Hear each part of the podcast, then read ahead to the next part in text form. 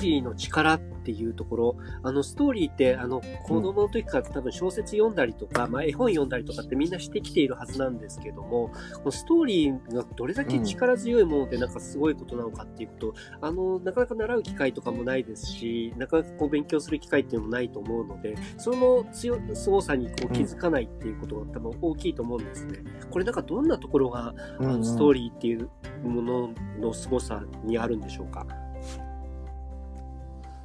例えば、えーっと、映画ってご覧になりますよね。あ、はい。でもその映画の脚脚本っていうものの中にすごくある一定のその売れる脚本のパターンとかっていうのがあるっていうのを実はプライベートスクールで小学校の4年生ぐらいでそういうパターンを教えてくれるんですよね。えー、すごい。あの、よくそのハリウッドとかであるような、そのストーリーの作り方っていう、ありますよね。それを小学校4年生で教えてもらう。それすごいっすね。そうなんですよ。で、やっぱ、クリエイティブライティングっていう授業があって、まあ、ライティングにもそのいろんなその、例えばね、エッセイを書いたりとか、はい、その、まあ、ある意味その、事実というか科学的なその論文の元になるような、そういう、えっ、ー、と、客観的なその文章を書いたりとか、それプラスそのクリエイティブライティングって、まあある意味、その自分の想像の中で主人公がいたりとか、ストーリーがあって、そういうものを書いていくっていうのは、その3つを習うんですけども、うん、特にやっぱそのストーリーの部分っていうのは、その、まあある程度パターンがあるっていうの、はい、まあ神話の法則っていうふうに言うと、ヒーローズジャーニー、日本のなんか学校では、日本の本ではヒーローズジャーニーっていうか、まあ、神話の法則っていう形で多分広まってると思うんですよね。はい。うん、だそういうものを、やっぱりその、パターンとして習うわけですよ。うん。これってすごく大きいんじゃないかなと思うんですよね。そうするとやっぱり一個一個のその映画を見てる時にも、あれこれはどういうパターンなのかなみたいなので、うん、結構あの子供と話したりしてるんですよ。そのヒーローズジャーニーのパターンとかに照らし合わせてみると。はいはい、うんうんうん。今ヒーローズジャーニーそれってなかなか興味深いですいるのかっていうこととかってことですね、じゃあ。ストーリーの中で言うと。そうですよね。うん。いや、でもそこ、それ、あの、見えるってことは、客観的に物事を、なんて言うんでしょうね。その時間軸を客観的に見れるっていうことでもありますもんね。まあそうですよね。だし、やっぱりその自分自身が、その、じゃあ自分の人生もそういう、あの、ある程度のストーリーだっていうふうに見立てたとすると、はい、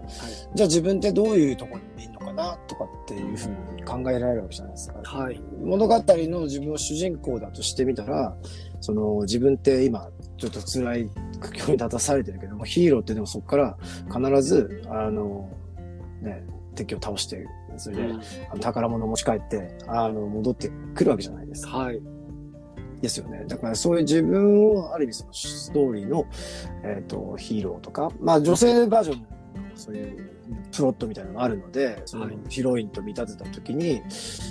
ていうふうに感じ、自分のその人生とか、そういうものに関しても、ある程度その自分を主人公とかヒロインとか見立てて当てはめることができるじゃないですか。うん、だそういう意味で、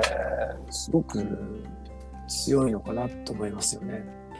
いや、でもそれ、超、子供の時からそれやるってすごいことですよね。なんか、あでも子供の時から知ってたらどれだけ得するのかっていうこともあるし、なんかその自分の人生にこう、なんていうんでしょう。絶対こう、いい時もあれば悪い時もあるじゃないですか。うん。そう。そうですよね。あの、ヒーローズジャーニーとかにこう、なぞらえられるっていうのは全然違いますよね。そう。そうそうなんですよ。で、ヒーローズジャーニーっていうのはもともとその、どういうものかっていうと、ジョセフ・キャンベルっていう、まあ、あの、神話学者が世界中の神話を、まあ、読み込んで、で、その中に、ある程度その共通のパターンっていうものを見つけたわけですよね。そう、ヒーローっていうのはまあ、日常の退屈な世界から、非日常の冒険に旅出して、でそこで、まあ、宝物を持って帰還して、で、また、新たなその進化した、その、なんていうんですかね、次のステージの日常が始まってっていう、こういうものを繰り返していくみたいな、そういうパターンを、まあ、あの、解析したわけですよね。いや、で、そのパターンっていうのも、そうそうそう、そのパターンっていうものを、まあ、ハリウッドっていうのが、まあ、ある程度、その脚本とかそういうものに活かして、まあ、クリストフ・ボルガーっていう人が、うん、あの、その、どういうふうにして、脚本に活かすかっていう、まあ、そういう本を書いたんですけども、まあ、それにのっとって結構、今のハリウッドのね、あの映画っていうのは作られてるじゃないですか。うん。これ、うんだからその神話がだからそういう意味で元になってるわけですよね。神話が元になってるわけですよね。その全てのヒーローズジャーニーももともとはいろんな神話の、だから日本の神話とかもね、そういうのを読むとか、海外のその女神とか大神の話の中に結構出てきますからね。イザナミとイザナギとか。ああ、そうですよね。うん、日本ができたところでいうところと、そこも全部そうですよね。確かに。今回も最後まで聞いてもらいありがとうございました。チャンネルの説明ページの方に僕がどんな人間なのかわかる2分ほどの簡易プロフィールのリンクを貼っています。また、音声配信についてやセルフプロデュースについての有料セミナーの講義が無料でもらえる LINE のリンクもあります。そして私のプロデュースしている書籍や SNS のリンクも置いてあります。インターネットを通じた出会い、すなわちネット縁が僕自身の人生を大きく変えたので、この出会いがあなたの人生を変える良いものになることを願っています。ではまた次の放送で会いましょう。